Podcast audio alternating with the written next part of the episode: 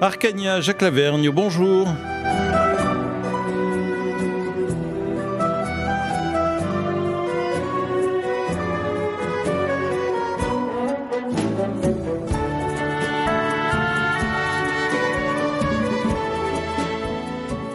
Arcania, l'émission résiliente, c'est une triste chose de changer que la nature nous parle et que le genre humain ne l'écoute pas. Victor Hugo, c'était déjà au 19e siècle. Que dirait-il aujourd'hui?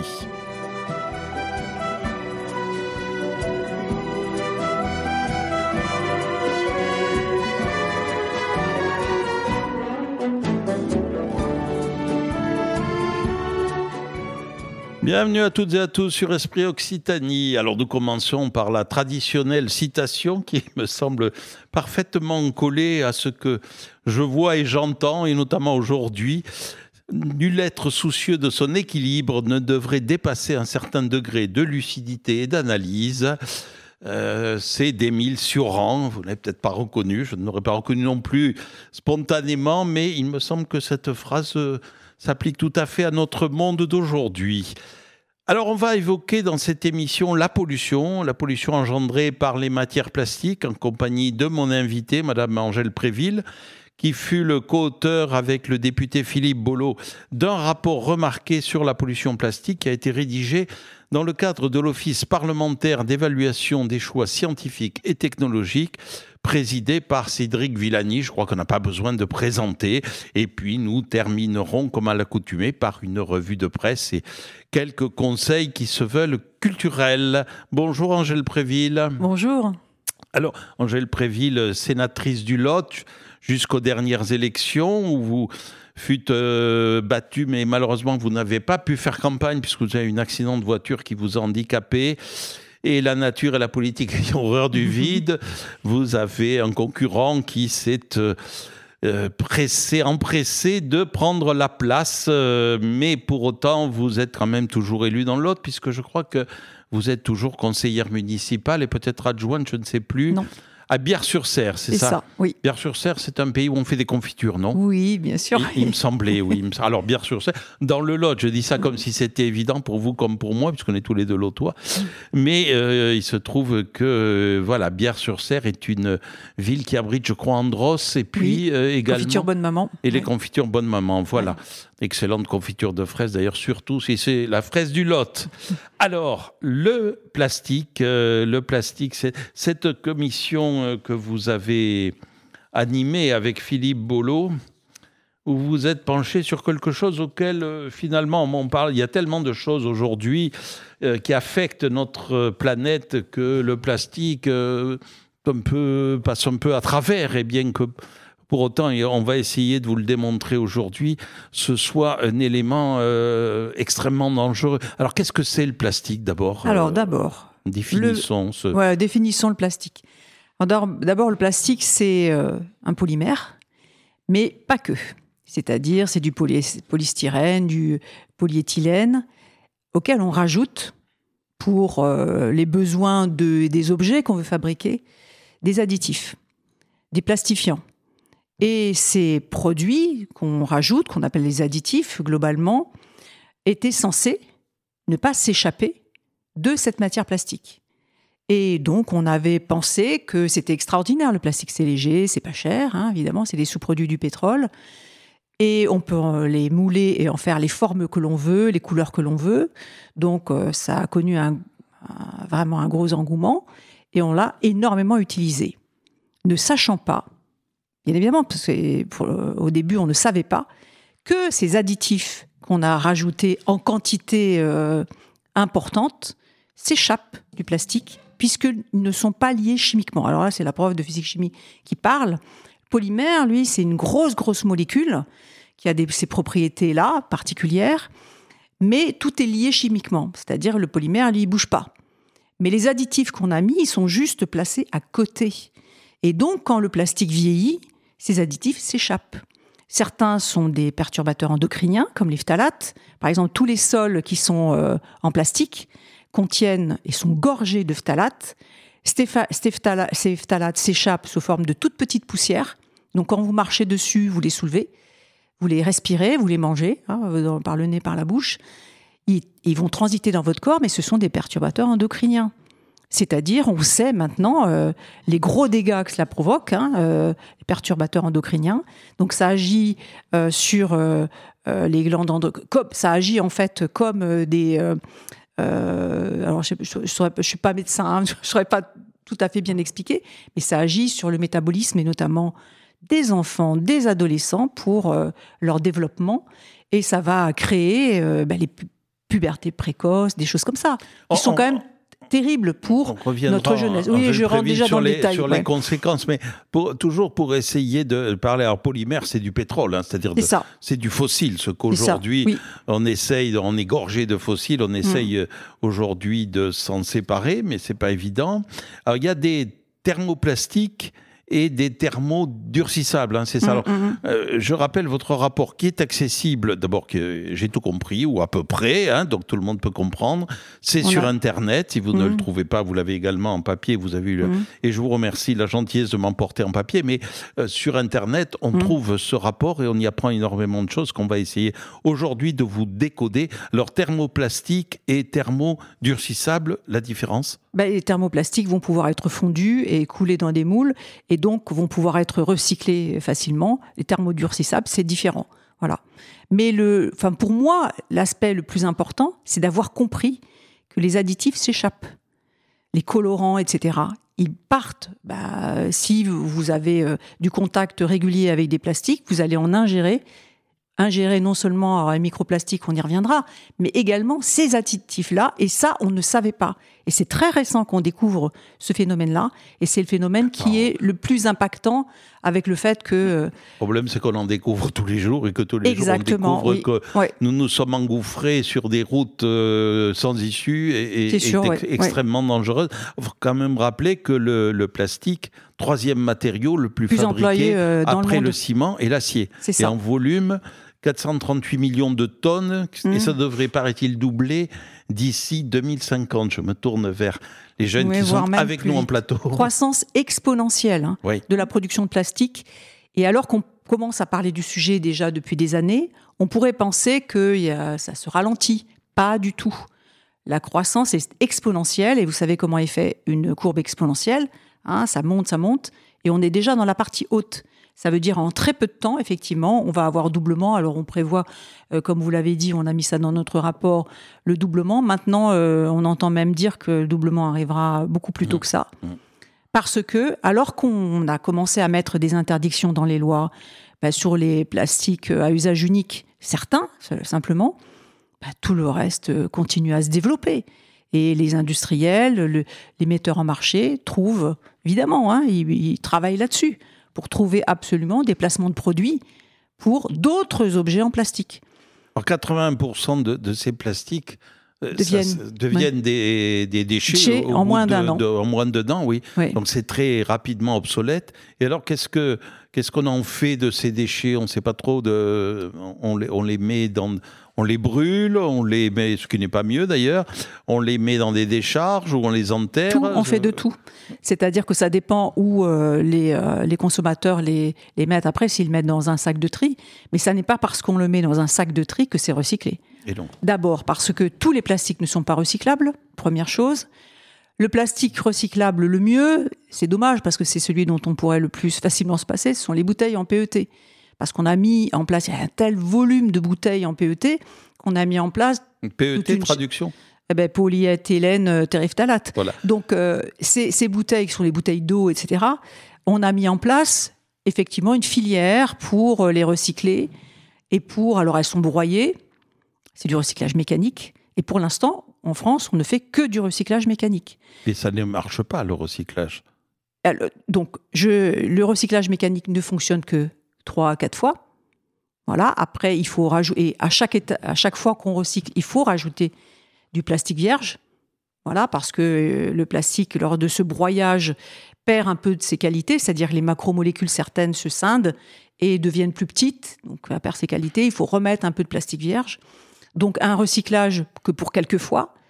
Et puis comme je disais, euh, bah, peut-être euh, l'utilisation du plastique dont on pourrait se passer le plus, des bouteilles d'eau quand même.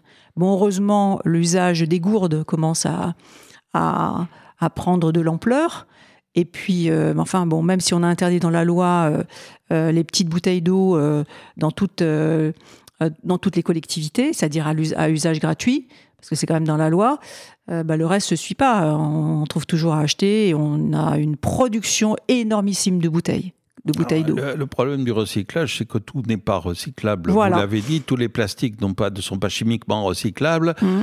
que dans ceux qui le sont, ils ne sont pas toujours purs. Si vous prenez par exemple l'emballage de chips, il y a aussi d'autres matériaux dedans, donc il faut séparer, c'est quasiment impossible. Bien sûr, parce qu'il y a des multicouches. Et ensuite, euh, eh bien, ceux qui le recyclent, il faut qu'ils gagnent de l'argent. C'est pas, pas toujours rentable en sortie. Voilà. Euh, donc, euh, ben, on recycle pas parce qu'on a un taux de recyclage en France, on y viendra tout à l'heure, je l'avais noté. 24%, quelque chose comme ça. 24, 29%, ça a peut-être changé. À peine, oui, oui, ça, ça, monte très peu. C'est dérisoire, absolument dérisoire. Bien sûr. Et on est d'ailleurs un des pays d'Europe les plus en retard sur euh, tout ce qui est recyclage. Mm. Donc aujourd'hui, on nous parle beaucoup de recyclage. il faudrait quand même savoir aussi qui c'est qui paye le recyclage. Il y a fait une règle qui, qui s'appelle pollueur-payeur, je crois. C'est sûr, oui. Et donc les pollueurs, qui c'est en l'occurrence, ben, c'est quand même les, les fabricants, les industriels, mmh. euh, qui contribuent très, très, très modestement. Euh, hein, mmh. bah, tout ça se met en place euh, doucement, en fait. Et pour l'instant. Doucement, c'est un euphémisme. C'est sûr, oui. c'est très doucement. Oui, et, et, parce que à l'origine, bien évidemment, qu'est-ce qu'on faisait de nos déchets? On mettait tout dans les sacs plastiques. On a beaucoup enfoui. Et puis maintenant, bah, parfois, il faut aller rechercher. Quand il y a eu des glissements de terrain, etc., dans tous les terrains d'enfouissement, mmh. et puis on a brûlé aussi. Et euh, pour ce qui est de notre département quand même, sur les, les, poubelles ultimes, le nord du Lot envoie ça à Brive pour être brûlé et le sud du Lot envoie euh, dans le département voisin, je ne sais plus lequel c'est, c'est pas, pas le Tarn-et-Garonne, pour enfouissement. Donc c'est quand même grave, quoi. Ça veut dire qu'on ne sait pas quoi faire de ces déchets. On ne sait pas quoi faire de ces déchets. Et, et, ce qui va dans les sacs de tri, comme je disais, les bouteilles, bon, elles vont être recyclées très certainement. Et encore, il euh, faut voir. Hein. Et puis certains déchets que vous mettez dans le sac de tri ne sont pas recyclés. Un pot de yaourt en polystyrène, il n'y a pas d'entreprise de, recyclage du polystyrène en France. Donc il faut savoir que lorsqu'on... Ça part en Espagne ou en Belgique, éventuellement. Hmm. La plupart du temps, ce sera mis en enfouissement ou, ou brûlé ou quelque chose comme ça. Donc quand on voit sur les pots, sur les bouteilles que c'est recyclable, en réalité, c'est une escroquerie intellectuelle parce que pour la plupart, ben, ce n'est jamais recyclé. Oui, parce qu'il faut faire la différence entre recyclable et recyclé. Mm. Voilà. Et effectivement, on a beaucoup basé les campagnes euh, pour inciter les consommateurs à, mettre dans les sacs de tri en leur faisant croire que tout était fait quand c'était dans le sac de tri. Mais en fait, non. Quand on regarde après, qu'on fait le bilan de ce que ça devient, entre ce qui sera jamais recyclé, et puis, euh, et, puis ce qui, après, il faut réfléchir quand même. Un pot de yaourt. Vous imaginez un pot de yaourt S'il doit aller en Espagne pour être recyclé, ça rime à quoi? Quel sens ça a de continuer à faire ça? Donc voilà, c'est toutes les questions qu'on doit se poser et qu'on ne se pose pas, puisqu'on continue à fonctionner comme on a toujours fonctionné, même si, euh, comme vous l'avez dit, euh, bon, la, la, conscience qu'il faut changer, elle est, elle est présente, mais ça ne suffit pas il faut voir aussi, quand on dit les impôts locaux augmentent, il faut savoir quand même que tout ça coûte très cher aux collectivités locales. Très cher, oui. Euh, qui vont euh, faire un peu le tri, qui vont avoir des poubelles différenciées, qui vont, avoir, euh, qui vont payer des entreprises et qui vont... Alors je vais, je vais mettre un petit signal d'alerte sur quelque chose que peut-être la plupart des citoyens n'ont pas remarqué. Donc il y a maintenant des, des, des bacs pour récupérer sur les parkings des supermarchés les bouteilles. Mmh. N'est-ce pas? Or, ça, jusqu'à présent, c'était les collectivités qui gèrent le, ramassage euh, des ordures et des déchets qui l'avaient. Or, ces bouteilles, c'est le plastique qu'on peut euh, recycler et qui a de la valeur. C'est le seul. Ça, c'est en train d'échapper aux collectivités qui ont fait des investissements dans leur centre de tri pour trier ce plastique et le mettre à part. Si tous les citoyens vont porter leurs bouteilles dans les supermarchés pour quelques petits centimes, euh, et apporter ce plastique ailleurs, les collectivités qui ont les syndicats qui gèrent les déchets ne les ont plus. Or, dans leur, euh, dans leur budget, elles ont besoin de vendre ce plastique pour faire que votre redevance soit pas trop élevée. Donc les gens ne comprennent pas, je pense, qu'en plaçant, en allant pour mm. quelques petits centimes placer les bouteilles là, de toute façon, ils vont le payer bien plus cher que ça, puisque les syndicats et les qui font le ramassage des déchets n'auront plus ce plastique qu'ils peuvent, peuvent revendre, ils n'auront que le plastique pas recyclable à gérer. Donc, euh, Donc, si vous voyez, constatez que vos impôts locaux augmentent, pensez au plastique. Bien sûr. Vous le lui devez en grande partie. Bien sûr, et, et pensez à le placer correctement là où les collectivités ont pris en charge ce problème depuis longtemps et où on est en train d'essayer de leur enlever le seul plastique qu'elles pouvaient euh, revendre et qui permettait euh, d'obtenir un, équilibre financier euh, propre à ne pas trop impacter les consommateurs. C'est un truc difficile à faire comprendre à tout le monde, mais parce que évidemment on a l'emporté, on a l'impression qu'on fait quelque chose. Et je rajoute quelque chose parce que Leclerc chez moi, ils ont en plus placé. Alors les gens viennent avec des sacs pleins de leurs bouteilles évidemment. Hein. Ils placent et la bouteille est broyée tout de suite et il voit qu'elle tombe. Et il voit les petites paillettes et donc oh là là qu'est-ce que c'est bien je fais quelque chose de vraiment bien pour la planète. Je rappelle à tout le monde que broyer du plastique est une opération industrielle. Elle produit des micros et des nanoplastiques qui sont évidemment tellement petits qui sont partout dans l'air autour de l'endroit où ça a été fait que donc ça c'est une opération industrielle. Les ouvriers qui font ça sont protégés enfin j'espère euh, de ça Tandis que si vous êtes là avec le nez et la bouche juste devant le trou là, et vous mettez 20 bouteilles à la suite, sûr, vous allez respirer des micros et des nanoplastiques. Vous repartez avec euh, quelques morceaux de vos bouteilles. Alors justement, ça, oui. vous, vous m'offrez une, transition euh, facile parce qu'il y a la pollution visible, on parle toujours des plastiques, et la pollution qui est beaucoup plus insidieuse. Alors pollution visible, ce sont les macroplastiques, mm. c'est-à-dire ceux qui font des, des bouts qui font plus de 5 mm. Euh, et ça, il y en a quand même passablement, mais ceux-là, on les voit. Ceux-là, on les voit. Alors, c'est, euh, j'avais regardé, mais d'ailleurs, c'est dans votre rapport, hein, 70% mm. de la production plastique déjà par an déchets, il y en avait 70%, 79% jetés dans l'environnement 12% euh, incinérés, 9% recyclés. Hein, c'est vous qui l'avez écrit. Ça, Donc, euh, quand on mm. lit ça, on se pose quand même 79, quasiment 80% jetés dans l'environnement. De toute façon, il n'est que de se promener euh, sur certains chemins ou si vous vous baladez, ce que bien sûr il faut déconseiller absolument sur un bord d'autoroute, ce qui m'est arrivé, c'est une, une, véritable poubelle. Et là, des plastiques, on en voit à foison. Eh bien, c'est-à-dire que le plastique étant très léger, Peut-être que euh, les, euh, les, citoyens, en les plaçant dans les poubelles, ont l'impression de bien faire, euh, mais seulement par grand vent, les choses s'échappent. Il y a bien évidemment aussi les gens qui jettent dans la nature, il y en a quand même quelques-uns. Et puis, ben voilà, c'est c'est fatal. On ne pourra pas empêcher ça, qu'une partie de, la, de la, notre poubelle plastique arrive dans l'environnement. Ça se passera toujours, ça. Donc c'est pourquoi il faut réduire à la source. Enfin, j'ai pas eu le temps de développer encore euh, tout, euh, toutes les conséquences sur la santé. Euh, nous, allons y venir, rassurez-vous. La santé pour nous, mais également pour les, pour, les pour la biodiversité, pour toute la biodiversité. Hein, on, est tous liés. Hein. Que ce soit les macro-déchets mmh. ou les microplastiques. On va y venir, notamment on parlera de ce qui se passe dans la mer. Mais avant, nous allons faire une première respiration musicale. C'est vous qui l'avez choisie. Je vous laisse la présenter. Alors, c'est donc Eric Satie c'est voilà, ce sont des petites choses musicales que j'aime beaucoup, euh, les gnossiennes. Donc c'est la gnossienne numéro un. On l'écoute.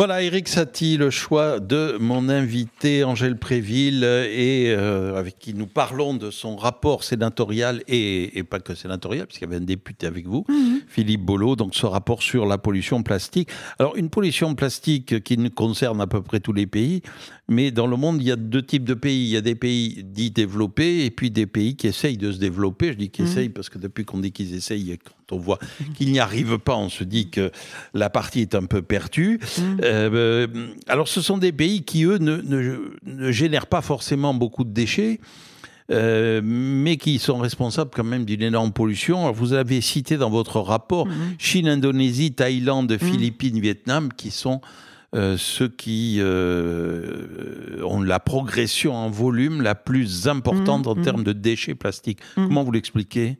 Alors à la fois parce qu'on continue les exportations, hein, même si euh, c'est réglementé euh, beaucoup plus par la Convention de Bâle, mais également parce que les modes de vie euh, à l'occidental, enfin à l'occidental, je ne sais pas si on peut dire à l'occidental, mais sur l'utilisation du jetable, c'est propagé dans le monde à une vitesse phénoménale. Et donc, dans plein de pays, on trouve beaucoup de, surtout pour l'alimentation, avec le prétexte que c'est bien mieux pour l'hygiène de tout emballer dans du plastique avec euh, au Japon alors là c'est encore euh, encore pire parce qu'ils ils emballent et suremballent à souhait. Donc ça c'est beaucoup développé. Et notamment pour des pays qui avaient des modes de, consommation qui qui étaient des modes euh, archaïques peut-être mais qui permettaient de ne pas aller à l'utilisation d'emballage plastique et maintenant ça s'est généralisé partout. Donc voilà. Après il y a quand même des pays qui ont pris des mesures importantes hein pour interdire euh, certaines choses. Euh, et même des pays d'Afrique, bien sûr, qui l'ont fait. Euh, mais voilà, tout ça est, très chaotique, on va dire, parce que le mouvement de fond pour imposer partout les emballages plastiques est très très fort. Et ce qu'on essaye de faire pour limiter ça, on se rend compte quand on commence à rentrer dans le sujet que c'est très difficile parce que les placements de produits sont euh, enfin voilà, c'est les lobbying qui se font là pour imposer partout ce genre de, mode de vie est très très important. Alors on parlait de, des pays sous-développés, enfin, ou en voie de développement, comme on dit pudiquement. Euh, les pays développés, eux, ils ont de gros volumes, mais ils s'arrangent pour euh, souvent les, leur refiler, si vous me passez l'expression, mmh. pour les exporter, ce qui fait que le problème n'est toujours pas réglé le problème n'est pas réglé, bien que on ait mis, enfin nous on est signataire de la convention de Bâle, hein. mmh. c'est-à-dire que euh, on interdit euh, l'exportation euh, vers des pays qui ne sont pas en capacité de gérer, alors très globalement, les déchets. Donc il va nous falloir veiller à ça. Puis après, il faut essayer de mettre en place pour détecter ben, les personnes, enfin les ou les entreprises qui ne respectent pas ça. Là, il va y avoir du. à peu près toutes, quoi. Ben, bien sûr, et, il va falloir vraiment sanctionner. On a mis dans la loi industrie verte, et particulièrement quand on a eu la loi euh, sur l'article 4 qui, qui, concernait ça, sur les, sur les déchets, euh, moi, j'ai alourdi, enfin, parce que par amendement on peut le faire, j'ai alourdi les peines quand même. Hein. Et les, le ministre euh, Roland Lescure avait trouvé ça très bien. Parce qu'au départ, je trouvais que les peines étaient vraiment très limitées et, là, c'est un gros sujet. Je veux dire, euh, d'abord parce que ça ne laissait au ministre euh, de l'écologie, je crois qu'un an pour intervenir après euh, la constatation d'exportation de, de, déchets non autorisés. Moi, j'y ai mis trois ans, donc c'est resté trois ans dans la loi. Et puis après, sur les sanctions, pareil, j'ai alourdi les sanctions parce qu'il faut absolument le faire. Il faut vraiment que ça marque le coup, quoi. Mais avoir beaucoup de travail parce que là aussi, est-ce qu'on aura euh, tous les. Je sais pas, est-ce qu'il faudra un corps d'inspection, etc., pour aller voir ah, Les corps d'inspection se réduisent quand même un peu partout aujourd'hui. Et donc, on ne sait pas trop avec qui on va pouvoir faire ce genre de, travail. Il faudra embaucher beaucoup. Alors, c'est bien joli dans la loi, mais bon, voilà. Oui, il faut qu'on puisse. Après, il faudra avoir le concret. Alors là, on parlait de la pollution visible, mais il y en a une qui est encore plus terrible c'est la pollution, insidieuse avec les microplastiques, dont les morceaux de moins de 5 mm, hein, qui sont souvent le produit de la dégradation, ou même les nanoplastiques, mm, mm. donc qui sont une taille alors infinitésimale. Peut-être vous pouvez nous dire. Ben, c'est-à-dire que c'est alors le nanomètre, c'est le milliardième de mètre. Donc vous voyez, c'est euh, c'est des plastiques tellement petits qui vont pouvoir euh, ben, faire euh, rentrer dans les cellules, etc. Donc et, vont, et obtenir, on pourra obtenir la translocation, c'est-à-dire ça. C'est-à-dire extrêmement dangereux si. Alors je ne sais pas, j'espère qu'on ne découvrira pas dans les années à venir que ça s'est déjà produit. Mais bon, voilà, c'est la grande interrogation. Oui, surtout qu'on les trouve dans les fibres. Les... Il y a des fibres, des granulés, des fragments, des mousses, des billes, des microbilles. Parce que déjà, au départ, il y a la mise sur le marché, notamment dans les textiles. Hein, le polyester, c'est un tissu plastique. Donc les, fibres euh, textiles sont euh, extrêmement petites et elles, bon, sont des microplastiques, peuvent euh, aller partout. Oui, alors ça c'est intéressant parce que les, on ne se rend pas compte que les vêtements, globalement, les deux tiers, ce sont des fibres euh, et qui, chaque fois qu'on lave, par exemple, euh, ce genre de choses, des eh millions de microfibres qui sont relarguées. Que, l'on relargue dans le réseau d'eau, euh, donc qui va passer certainement, qui va être un peu nettoyé, mais qui va se déverser dans des rivières. Lesquelles rivières euh, les petites rivières feront des grosses rivières, comme l'on dit, puis tout ça va arriver à la mer et va polluer le milieu marin. Alors euh, là, que faire? Il y a les pneus aussi, on n'a pas parlé des, pneumatiques. Mais il y a, je crois qu'en France, il va y avoir 30-40 000 personnes qui décèdent euh, à cause de la pollution mmh. de l'air et donc mmh. ces, microplastiques et ces pollutions font partie, pneumatiques en font partie. Donc par exemple, quand on crée une autoroute, on peut parler de la 69 dont je parle souvent ici, sponsorisée par les élus locaux, donc euh, par charité, je, je tairai les noms hommes et femmes, euh, on va créer, eh ben là, on va créer une nouvelle pollution par justement ces frottements, freins. D'ailleurs, on parle mmh. de plaquettes de frein aussi, et des pneumatiques. Là aussi, nous sommes sur des euh, microplastiques ou des nanoplastiques. Alors, pour, pour ce qui est, alors évidemment, les pneus, euh, c'est un gros problème, puisque ça, de toute façon, sur n'importe quelle route, vous, avez, vous allez avoir la, formation de microplastiques qui vont aller sur les bords de route, qui vont être dans les fossés et qui vont finir euh, dans les, les, eaux des rivières. Pour les textiles, peut-être qu'on peut aussi voir ça de plus près on a changé notre consommation de textiles ces dernières années. Ça s'est fait très rapidement. On utilisait encore il n'y a pas si longtemps une grande majorité de textiles naturels. Un textile naturel, quand euh, la fibre est dans la nature, elle va se décomposer. Ah, pas très vite, pas tout de suite, mais elle va se décomposer et elle va apporter des nutriments. Une fibre de polyester, de tissu polaire, etc., qui est du polyéthylène, hein, elle ne va pas se décomposer. Elle va être là et elle va euh, Lorsqu'elle, alors d'abord c'est très léger, ça flotte partout. Quand vous lavez une veste polaire, vous avez des millions de microfibres qui sont euh, qui vont passer dans l'eau. Mais quand vous mettez votre veste polaire à étendre dans le jardin, bah pareil, il y a plein de, petites euh, de petites fibres qui sont là et qui sont tellement légères qu'elles vont partir dans l'air. Donc ces tissus-là, qui sont, qui sont très récents en fait, très utilisés, pas toujours, il y a des qualités de tissu polaire très diverses. En tout cas, si vous avez déjà regardé, c'est du, c'est des bouteilles de plastique recyclé, hein, c'est du polyéthylène, c'est frotté exactement pour que les fibres fassent ce gonflant. Donc ces fibres, elles sont prêtes à partir. Et en fait, si on, on pèse une veste polaire neuve et puis une veste polaire au bout de quelques utilisations, ben, il y a une perte de masse. Ben, la perte de masse, elle est où? Elle est dans l'eau, elle est dans l'air, elle est partout. Donc, euh, tous ces tissus plastiques sont euh, problématiques puisqu'ils relarguent dans l'environnement tout au long de leur cycle de vie. Moi, j'ai rencontré des chercheurs quand on a rencontré des chercheurs quand on a fait le rapport euh, qui nous disaient quand ils faisaient en laboratoire euh, des expériences avec des moules, des huîtres, etc., et à leur mettre dans les bassins des petits microplastiques, ils faisaient très attention à ne pas porter sur eux des textiles plastiques pour ne pas perturber leur expérience. Parce qu'ils savent très bien qu'en les portant comme ça, il y a plein de, microplastiques qui sont dans l'air et qui vont aller se déposer et qui vont peut-être changer et, ne pas permettre de voir exactement l'impact de ce qu'ils ont voulu faire parce qu'il y aura autre chose qui se sera combiné à ça. C'est vous dire. Sachant que les mollusques sont les plus touchés parce que eux, ils filtrent l'eau et que il y a ils en filtrent de grosses quantités. Oui, oui. il y a une étude qui a été faite par iPlastic, qui est une euh, par l'université autonome de Barcelone, 85% euh, des moules et 53% des huîtres bon appétit pour les fêtes de Noël, avaient ingéré des microplastiques. Bien sûr, mais bien sûr. Et les poissons qui sont proches des estuaires, hein, vous avez le mulet blanc, le, mmh. le argenté, le mojara brésilien, etc., sont touchés, eux, à 75%. Et 86% des merlus européens et 85% des homards norvégiens contiennent des microplastiques dans leurs intestins. Bien sûr. Les pneus, je l'avais noté, ça libère 5, 5 millions 86 de tonnes de particules par an. Un mm. pneu, euh, quand on le pèse, et vous parliez de peser des vêtements, on peut aussi peser des pneus. On l'a noté dans le rapport. Il divise par deux. Hein, il perd la moitié, donc tout ça part dans la nature, enfin dans la nature. Avec les vents, tout ça est colporté, et tout ça vient dans nos... Ben, on les respire, hein, donc... Alors, euh, oui, justement, à ce propos-là, je veux rajouter quelque chose.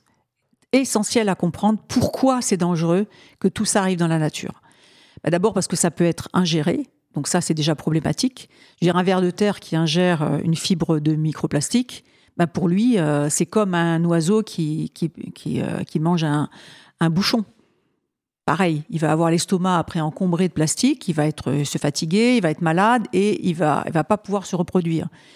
Alors en fait, pourquoi les animaux vont aller ingérer des bouts de plastique, quelle que soit la taille eh bien parce que quand les plastiques séjournent dans l'environnement, ils vont euh, se couvrir d'un biofilm. Ils vont être euh, euh, squattés, en fait. Il y a des petits enfin des petits éléments, des bactéries, des micro-algues quand c'est dans l'océan, qui vont aller se mettre dessus. Donc ça va avoir une odeur. Et donc un oiseau marin va exactement aller prendre dans son bec un bouchon plastique pensant que c'est de la nourriture. C'est ça le gros danger c'est que effectivement, ça va induire en erreur toute la faune, en fait, que ce soit de la microfaune dans les sols ou euh, le, une baleine qui va ingérer un, filet de pêche. Vous savez très bien qu'on a retrouvé dans des estomacs de baleines des filets de pêche de 30 mètres de long. 640 000 tonnes de, filets de pêche sont, abandonnés, perdus dans les mers par an par an. Et ça constitue ce qu'on appelle la pêche fantôme, parce qu'il y a des poissons qui vont euh, se, se, se, mettre dedans, et puis ils sont ingérés aussi par les plus gros mammifères marins. Et donc, tout ça, ça a un impact non négligeable. Toutes les espèces euh, enfin, animales et végétales sont concernées par la pollution plastique à cause de ça. Donc, il y a un impact biodiversité. Alors, sachant que ça traverse la barrière intestinale. Bien sûr, euh, ça peut, hein, quand c'est microplastique. la barrière pulmonaire, et j'ai même entendu sur une radio un chercheur qui parlait des atteintes au cerveau.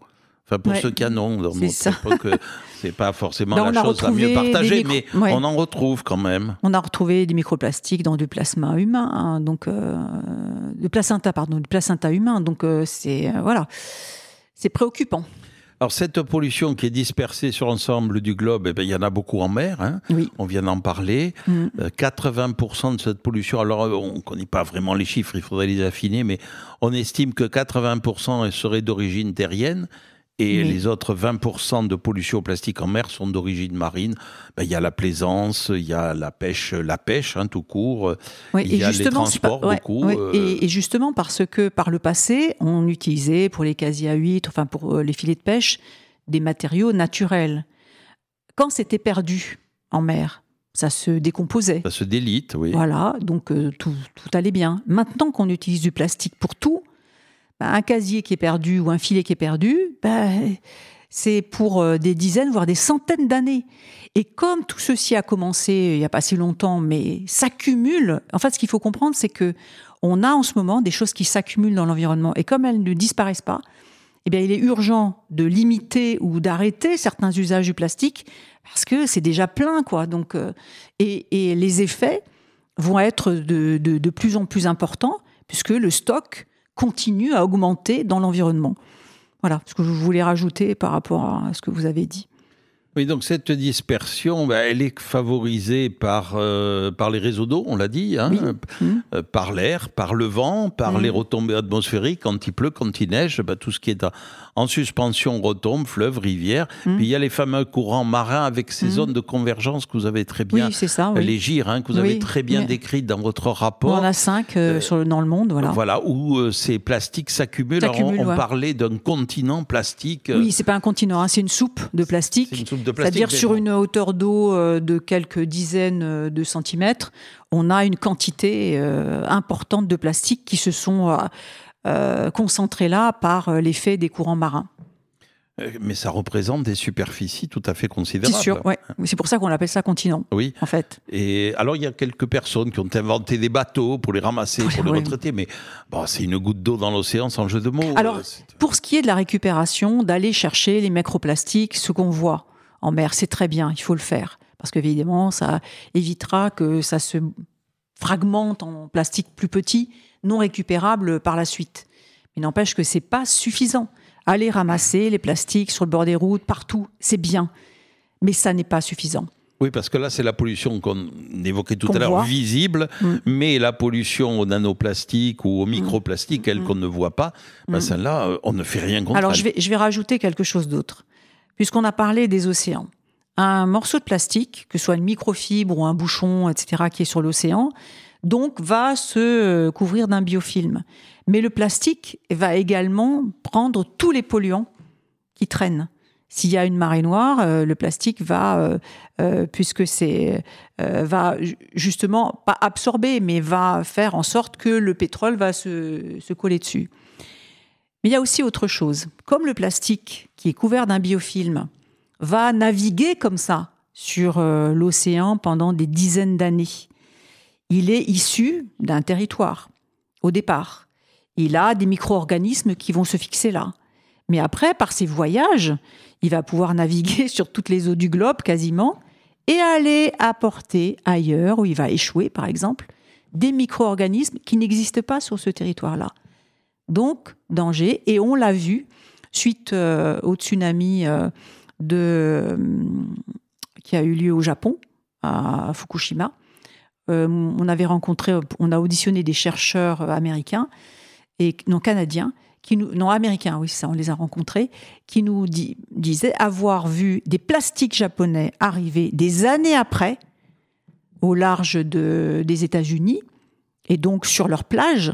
Et ils ont bien reconnu par les écritures dessus que c'était japonais. Donc ça venait de Fukushima 2010 et qui portaient, quand ils ont euh, mis au microscope pour regarder les micro-organismes qui étaient dessus, des micro-organismes ou des choses qui n'existent pas aux États-Unis. Donc voilà aussi, ça va permettre de propager euh, dans le monde entier. Enfin, on connaît ça euh, à l'échelle macro, en fait. Hein. Le, fait qu'on ait des plantes invasives ou des, choses comme ça, et eh bien là aussi, les mêmes suspectés, enfin après je ne sais pas, que certaines maladies qu'on a eues sur nos parcs à huîtres, pourrait provenir de plastique qui viendrait de loin. Je Donc, euh, parlais euh, tout à l'heure de l'étude qu'a fait l'Université autonome de Barcelone. Oui. Ils ont une dame qui s'appelle Patricia Ziveri, qui est océanographe, et qui a calculé qu'un microplastique qui provenait de l'estuaire de l'Ebre, mmh. donc dans le nord-ouest hein, de la Méditerranée, mmh, il atteint la Sicile, euh, l'Italie, la Sicile globalement en six mois. Mhm. Donc ça, ça voyage, ça, s'étend partout. Bien sûr. De façon irrépressible aujourd'hui. Voilà, voilà. Hein. Mhm. Euh, donc c'est c'est quand même euh, extrêmement inquiétant. Et alors euh, cette pollution, on l'a dit, ça touche, ça affecte la santé humaine, ça affecte la santé des animaux, la biodiversité. Ça a aussi des retombées économiques parce que ça finit par coûter beaucoup beaucoup d'argent. Même si on n'en parle pas. Oui. Parce que là, nous n'avons pas trop d'études. Hein. Il y a un sujet d'études, il faudrait étudier, il faudrait quantifier. Pour l'instant, c'est pas fait. Mais c'est-à-dire qu'on ne compte pas. En fait, euh, quand, on quand on donne le prix euh, d'un objet en plastique, on ne compte pas son empreinte plastique complète, c'est-à-dire euh, bah, tout, tout ce qu'on a décrit là, à la, fois toute la gestion qu'on doit faire après de ce matériau-là, puisqu'on l'utilise énormément et notamment pour des choses que des utilisations qui ne durent que quelques secondes parfois quand c'est un emballage. Hein. Euh, dans la restauration rapide, par exemple, même si on a, voilà, dans la loi, on a quand même inscrit des choses et puis ça commence à se mettre en place qu'il y a des récipients qui doivent être lavés et réutilisés hein, sur la, les matériaux réutilisables. N'empêche que on ne calcule pas le prix d'un objet en plastique en tenant compte de tout cela et notamment bah, de tout l'impact santé euh, euh, et euh, dommages sur l'environnement qui vont durer très très longtemps. Hein. Est-ce que ça veut dire qu'à côté d'une taxe carbone, on pourrait mettre une taxe plastique? Ben oui, bien sûr. Bah oui, il faudrait.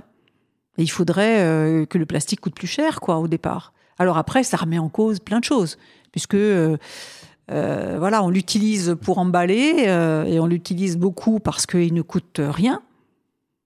Donc, c'est des choses à voir. Mais, mais de toute façon, enfin, je veux dire, pour, euh, pour tous les consommateurs, Euh, moi, je le rappelle, on a inscrit dans la loi économie circulaire lutte contre le gaspillage que vous pouvez aller dans n'importe quel magasin avec vos propres contenants, quand il y a des, euh, et puis les proposer euh, dans tout ce qui est à la découpe, par exemple.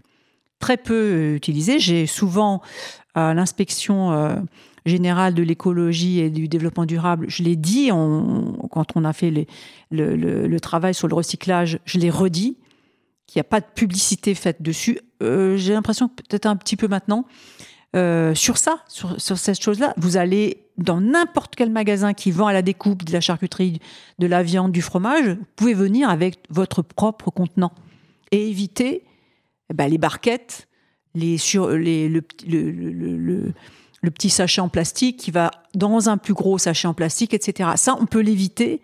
Et si on se mettait tous à le faire, euh, c'est vrai que moi, je sais que j'en ai beaucoup parlé dans mon département avec euh, des citoyens qui m'ont dit, mais moi j'ai essayé. Euh, et puis moi, on m'a dit, ah ben non, non, non, hein, qu'est-ce que c'est que ça? Enfin, bref, bah si, il faut le faire. Parce que c'est dans la loi. On peut juste vous refuser. Le vendeur peut vous refuser s'il estime que votre contenant est sale.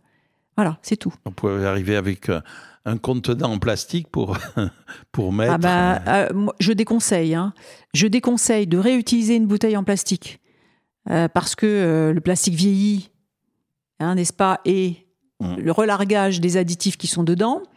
donc c'est pas bon que le plastique se raye, qui peut donc contenir après des saletés qui s'incrustent, etc. Pas comme le verre. Et donc on fait pas ça. Et puis après, pour stocker, on a fait ça pendant des années d'avoir des, des boîtes plastiques je déconseille aussi. Hein. Le plastique, enfin, euh, relargue ces éléments et notamment quand vous mettez dans un contenant en plastique, il faut savoir que les, éléments, euh, enfin, l'alimentation qui va le plus euh, se charger en additifs, c'est tout ce qui est gras. C'est toujours le cas, le gras, il fixe les choses comme ça. Vous savez que les premiers parfums étaient fabriqués comme ça.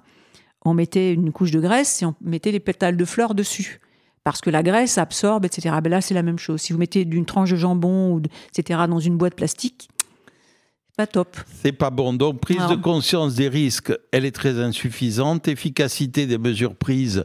Alors, au niveau euh, international, du droit international de l'Europe, de la France, il y en a, mais bon, on peut quand même s'interroger. On compte un peu sur la société civile, sur la communauté scientifique et puis sur quelques ONG, mais ça ne suffira pas. Euh, alors que faire? Eh bien, il y a une liste de recommandations qui conclut votre rapport, qui est assez complète, qui est pleine de bon sens d'ailleurs. Oui. Euh, ben, on ne va pas la lire là parce que ça nous prendrait une heure supplémentaire, mais euh, je, je, vous y renvoie donc à ce rapport qui est un rapport euh, pollution plastique, une bombe à retardement, hein, c'est le titre du rapport, avec un point d'interrogation de Philippe Bolo. On s'est posé la question si on mettait un point d'interrogation. On l'a, on l'a mis euh, euh, par optimisme. Par optimisme, voilà. Mais ce serait plutôt un point de, hein, de, de pas, d'interrogation. Philippe Bolo, qui est député, Angèle Préville, sénatrice, donc c'est leur rapport. Allez le voir, allez voir ce qu'ils préconisent. Il y a là un sujet de réflexion, surtout en cette fin d'année où on va avoir beaucoup de cadeaux, beaucoup d'emballages, beaucoup de fringues, beaucoup de tout ce que vous pouvez imaginer. Notre avant-dernière rubrique, Angèle Préville, on, va faire un peu un petit tour du monde ou de France, je ne sais pas, on va voir. Euh, quelques brèves. Alors j'ai lu dans Le Monde, c'était sous la signature de sa correspondante à Montpellier, Anne de Vailly, qui nous dit dans le nord de l'Hérault, eh bien la justice a demandé le démontage d'un champ d'éoliennes. Alors c'est la première euh, décision en France. Hein. Le constructeur s'est mm. pourvu en cassation, on ne sait pas mm. ce qui va en arriver. C'est à quelques kilomètres au nord de l'Odève, dans le massif de l'Escandorgue, j'espère que je le prononce bien. C'est un des, un des massifs les plus méridionaux de, dans le massif central. Hein. Il n'y a pas mm. de grande ville, il y a quelques villages. Et puis il y a une ligne de crête qui culmine à 850 mètres, vue splendide sur l'Écosse, bien sûr, vous l'imaginez, sur les vallées. Et là, un parc éolien, il y en a un certain nombre qui se sont installés. Il y a six parcs, il y a 51 éoliennes sur ce massif, très bien vanté, hein, sur les crêtes. Mhm. Et là, euh, eh bien, euh, le, cours d'appel de Nîmes, donc on est au stade de la cour d'appel, c'est quand même pas rien, mhm. a demandé le démontage de Sainte de sept éoliennes qui sont sur la commune de Lunas pour préserver la biodiversité, notamment des aigles royaux qui nichent sur le massif. Donc c'est une première en France. Qu'est-ce que vous en pensez, ces éoliennes? Est-ce que ça vous semble être une bonne chose euh, ou pas? Après, je, ne connais pas le dossier, Mais euh, il faut parlons globalement des éoliennes, c'est un exemple. globalement, oui. Eh ben, pour moi, il faut savoir ce qu'on veut. On veut continuer à vivre de la même façon, à consommer de l'électricité. Donc, euh, bien sûr, on avait euh, par le passé euh, un grand parc nucléaire très loin de nous. Et donc, on avait l'impression que l'électricité, allez, c'est magique, hop, je, je, me branche, et puis j'ai, et puis je n'ai aucun, je ne vois rien de cette production. Ben maintenant, on est en train de changer parce qu'on a un parc éolien vieillissant qui, vous l'avez vu, l'hiver dernier était un peu à la peine. Et il nous faut absolument développer le renouvelable. Et donc voilà, c'est la question de savoir. Après, moi, je, suis d'accord que si. Est-ce que l'éolienne est, la bonne solution Quand vous avez un radier d'une tonne en bas avec du ciment, c'est ce que ça coûte en carbone, mmh. du ferraillage avec mmh, des mmh, pales qui viennent c'est du balsa, je crois, des, qui viennent d'Amérique du Sud, plus ou moins à vérifier, avec des terres rares, parce qu'il faut mm. des aimants pour faire tourner ça. On sait ce qu'il bah, en est hein. des terres rares, et qu'on bah, ne sait pas, absolument pas recycler une fois que cet bah. engin est, a terminé de sa vie. Mm. Euh, on peut se poser des questions quand même. c'est turbo-alternateur, c'est comme dans les centrales nucléaires, dans, dans, dans le principal de la production d'électricité, c'est les turbo-alternateurs. Donc euh, oui, c'est forcément ce qu'on fait a un impact. Alors évidemment, il faut voir dans le détail. Euh, bon, pour euh, là, c'était euh, la raison de la biodiversité. N'empêche que tout le monde doit se poser la question. si on n'est pas plus sobre en électricité, ben, il faut accepter certaines choses sur son territoire. Et alors on peut, renverser ce que vous dites. ne faudrait-il pas être plus sobre justement ah, pour vivre mieux? Ben Oui, si on l'est pas, il faut accepter. Mais justement, le, le, le on en a parlé beaucoup l'année dernière d'être plus sobre. À mon avis, il faut vraiment l'être. Si on ne veut pas, euh, oui, avoir partout des, des, euh, parcs photovoltaïques, des éoliennes. Enfin, il, aurait eu, il aurait eu besoin d'un grand débat, pour le coup, sur le sujet. Qu'est-ce qu'on veut Comment on veut ah ben, vivre On ne l'a pas eu. On ne débat plus en France. On fait du 49-3 ou alors on fait des procédures comme celle qu'on a vues hier soir, honteuses. Voilà. Euh, il n'y a plus de débat public et surtout pas dans un Parlement dont on se demande aujourd'hui Parce que là, il y a un grand manque sur ça, sur ce sujet-là, le sujet de l'énergie. Qu'est-ce qu'on veut Comment? Et je pense que si on amenait la, la, population à être sensibilisée à la problématique de dire, ben oui, forcément, maintenant, euh, parce que le parc éolien, le parc euh, euh, nucléaire, on l'a pas avant 15-20 ans. Qu'est-ce qu'on fait en attendant Surtout qu'on a quand même beaucoup perdu de la technicité. C'est sûr. Il y a des problèmes au niveau du refroidissement, donc du niveau des rivières, puisqu'on a de moins en moins d'eau. il y a toujours le problème des déchets, mais ça, on l'aura éternellement. Ça. Sauf si on pratique. Donc, c'est le questionnement. on peut pratiquer la fusion. Oui, mais ça, pour l'instant. Plutôt que la fission. Mais, mmh. comme pas de je le rappelais la semaine dernière, pourquoi faire C'est sûr. Non, mais c'est la question qu'on doit se poser. Qu'est-ce qu'on veut Comment on veut vivre Et puis de bien mettre en balance que si on veut continuer à vivre comme ça avec notre parc nucléaire vieillissant, et c'est le sujet, on l'a pour 15-20 ans, parce qu'on n'aura pas de nouveau nucléaire avant ça, bah, c'est voilà. Qu'est-ce que vous voulez? Comment vous voulez vivre? Eh bien, il faudrait qu'on en débatte tous, mais euh, comme en France, on ne débat pas, mm. nous ne sommes pas arrivés. Allez, une autre, une autre information que l'on trouve dans le canard enchaîné qui nous parle de glyphosate. Alors, tiens, mm. ça me rappelle la FNSEA, bien sûr.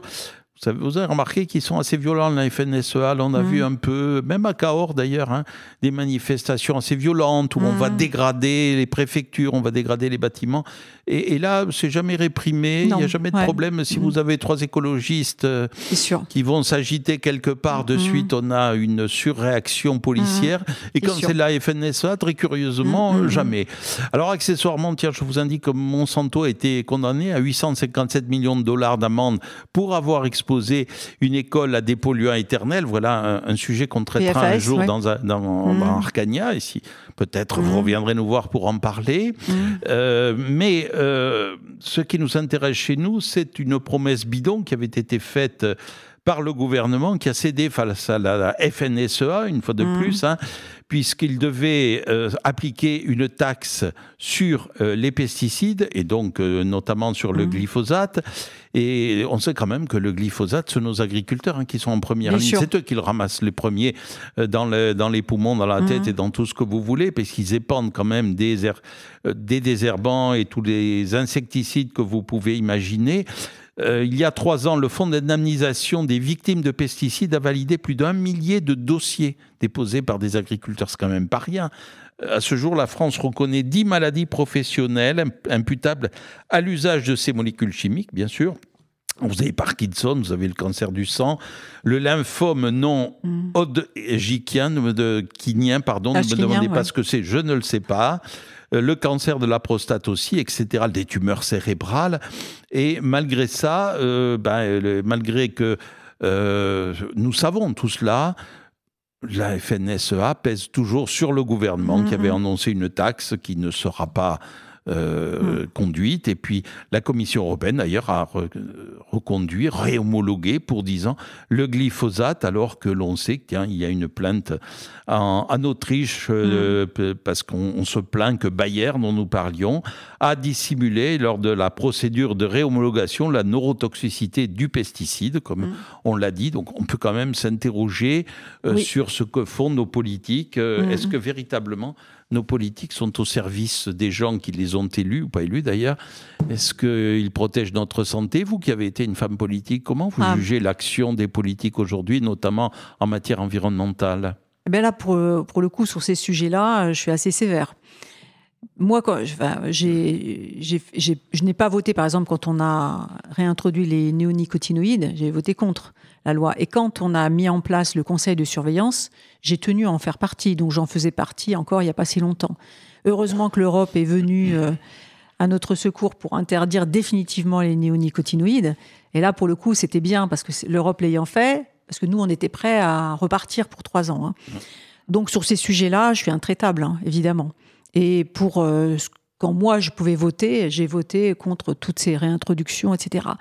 J'ai même fait au printemps l'année dernière un test avec mes collègues sénateurs du groupe socialiste, un ah, test de cheveux. De, ah, de cheveux, pas d'urine, oh. de cheveux. De cheveux, bah oui, parce que l'urine, elle fait que passer. Hmm. Enfin, je veux dire, ça veut dire que vous l'avez éliminé. Monsieur Ciotti n'a pas dû faire le test. Ah, non, mais moi, c'était au groupe socialiste du Sénat. Ah, du Sénat, oui. Donc, on a testé nos cheveux, tout, euh, tout azimut, hein, les pesticides, les métaux, les métaux lourds, euh, les terres rares.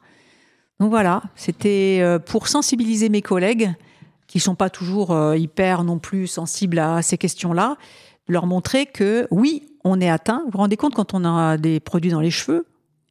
Pas sympa, hein? Oui, parce que s'ils sont là, ils doivent être ailleurs aussi. C'est ça.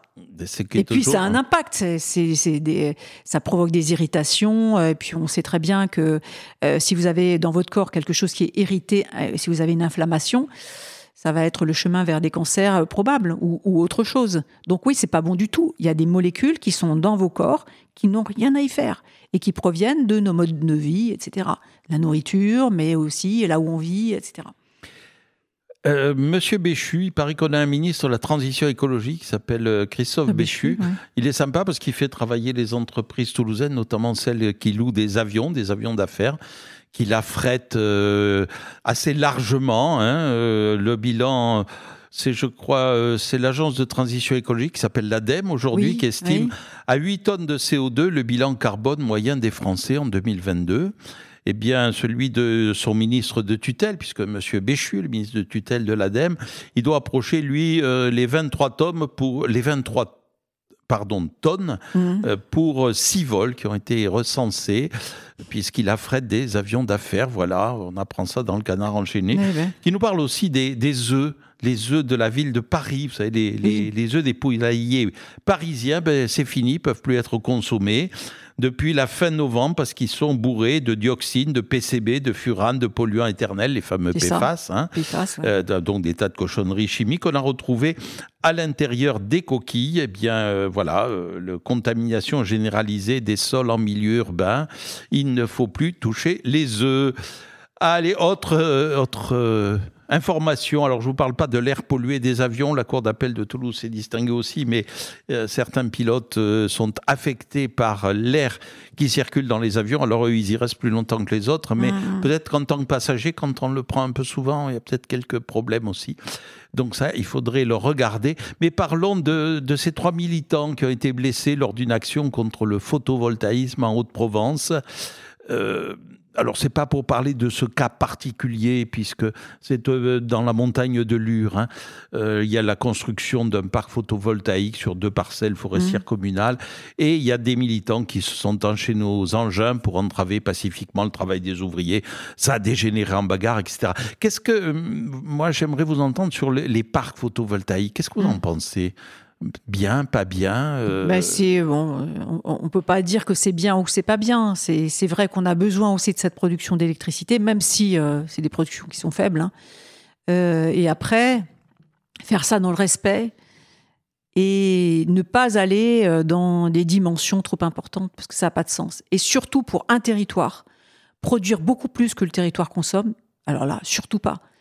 L'électricité photovoltaïque, c'est des petites quantités d'électricité. Bon, vous le savez, euh, l'électricité, quand elle est transportée, il y a une déperdition. Mmh. Ça s'appelle l'effet Joule. Donc voilà.